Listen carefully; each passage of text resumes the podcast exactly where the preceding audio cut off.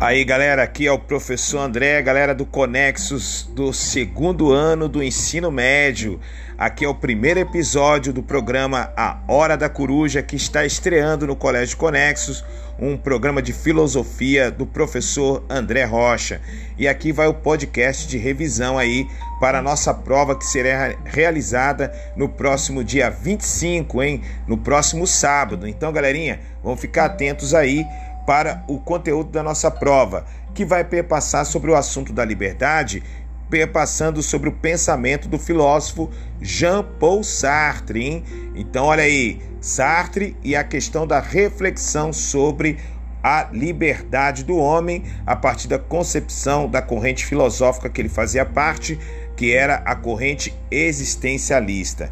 E quem é Jean-Paul Sartre, professor? Bom, vamos lembrar que nós já estudamos ele também o ano passado. Ele viveu em 1905, ele nasceu em 1905 e faleceu em 1980. Ele elaborou uma das concepções mais radicais sobre a liberdade humana. Então ele acredita, galera, que somos sempre livres, mesmo em situações que a maioria das pessoas diria não existir qualquer opção de escolha. Para o filósofo, o homem é liberdade. E sempre lembrar desta frase, que é a frase decisiva que está lá na obra dele, O Ser e o Nada, e também o existencialismo é o humanismo. A existência precede a essência. Então, o ponto de partida do pensamento de Sartre, galera, sobre a liberdade é a ideia de que a existência precede a essência. Ou seja, o homem primeiro existe, então e só então passa a definir o que ele é. O que, que significa isto? O homem toma consciência de quem ele é. Nada veio antes do homem, nada deu consciência ao homem antes dele. Ele próprio deu consciência a si próprio. O filósofo usa uma comparação para explicar a ideia. Tome como exemplo um relógio.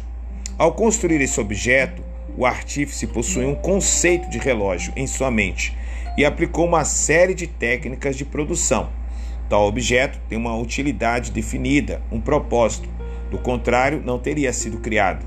Nesse caso, podemos dizer que a essência do objeto precede sua existência. O que ele é já está definido na sua cabeça de seu criador antes que passe a existir. Porém, o relógio é um objeto. O homem não. O homem, ao contrário, ele não possui uma essência. Ele não é fruto da criação de um ser superior. Deus não existe. Segundo o pensamento de Sartre, que determinou sua natureza e propósito. Assim, o homem primeiro existe, ele surge no mundo e só então passa a definir o que será. Nada vai definir para ele o que ele será, ele sim vai escolher. Segundo Sartre, o homem de início não é nada, só posteriormente será alguma coisa e será aquilo que ele fizer de si mesmo. Por isso, a obra O Ser e o Nada, a obra clássica de Jean-Paul Sartre. Em uma de suas muitas frases memoráveis, ele diz que estamos condenados a ser livres. Mas como ele reconcilia, professor, essa visão radical da liberdade com os fatos de nossa experiência? Afinal, existem muitos acontecimentos que não são nossas escolhas e ainda assim definem o curso das nossas vidas. Não, não escolhemos onde nascemos, nosso país, nosso gênero ou condição econômica. Sou brasileiro, homem e cresci em, no Rio de Janeiro. Esses fatos são alguns dos dados da minha condição que eu não escolhi e ainda assim eles parecem estabelecer limites no curso da minha vida. Sartre chama isso de faticidade de uma pessoa. Porém, Sartre afirma que fatos não têm significados em si mesmo.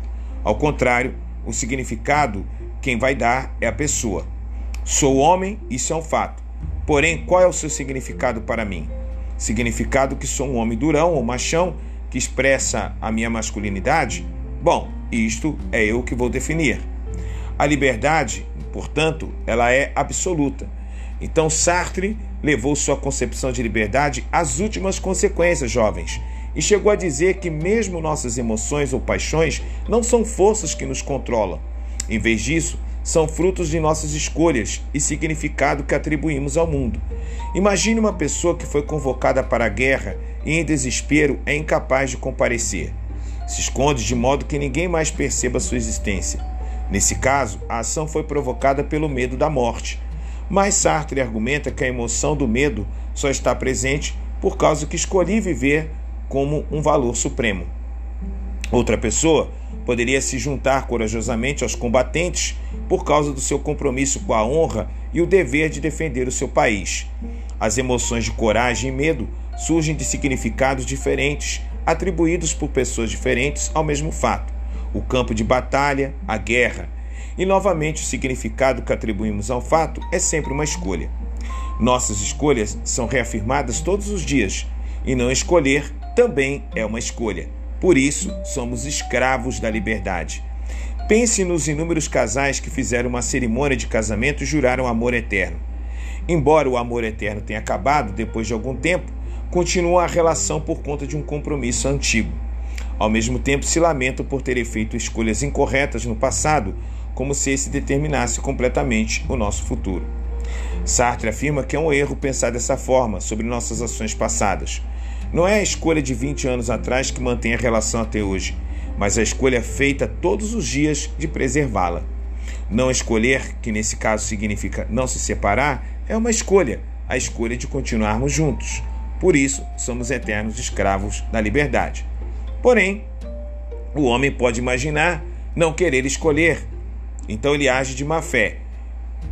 Nesse caso, má fé porque ele está negando a sua liberdade. Mas por que ele quer agir de má fé, professor?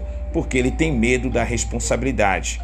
A responsabilidade é uma escolha que ele tem que fazer no momento da sua liberdade, no seu ato. Então, muitas das vezes, o homem se angustia diante de ter que escolher, diante da responsabilidade.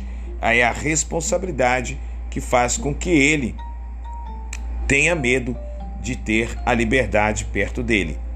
Então, a má fé é uma mentira que contamos a nós mesmos para nos livrarmos da responsabilidade que é nossa. Uma desculpa, um alto engano, e somos muito bons, muito bons nisso. A liberdade, ela sempre traz responsabilidade, galera. E isso pesa, gera angústia. Por isso agimos de má fé, na tentativa de fingir para nós mesmos que não tivemos liberdade de escolha e assim nos sentirmos bem conosco mesmo. Mas o que é um alto engano, como acabei de falar para vocês. Um abraço, galerinha, e até o próximo episódio da Hora da Coruja. Um abração para todos.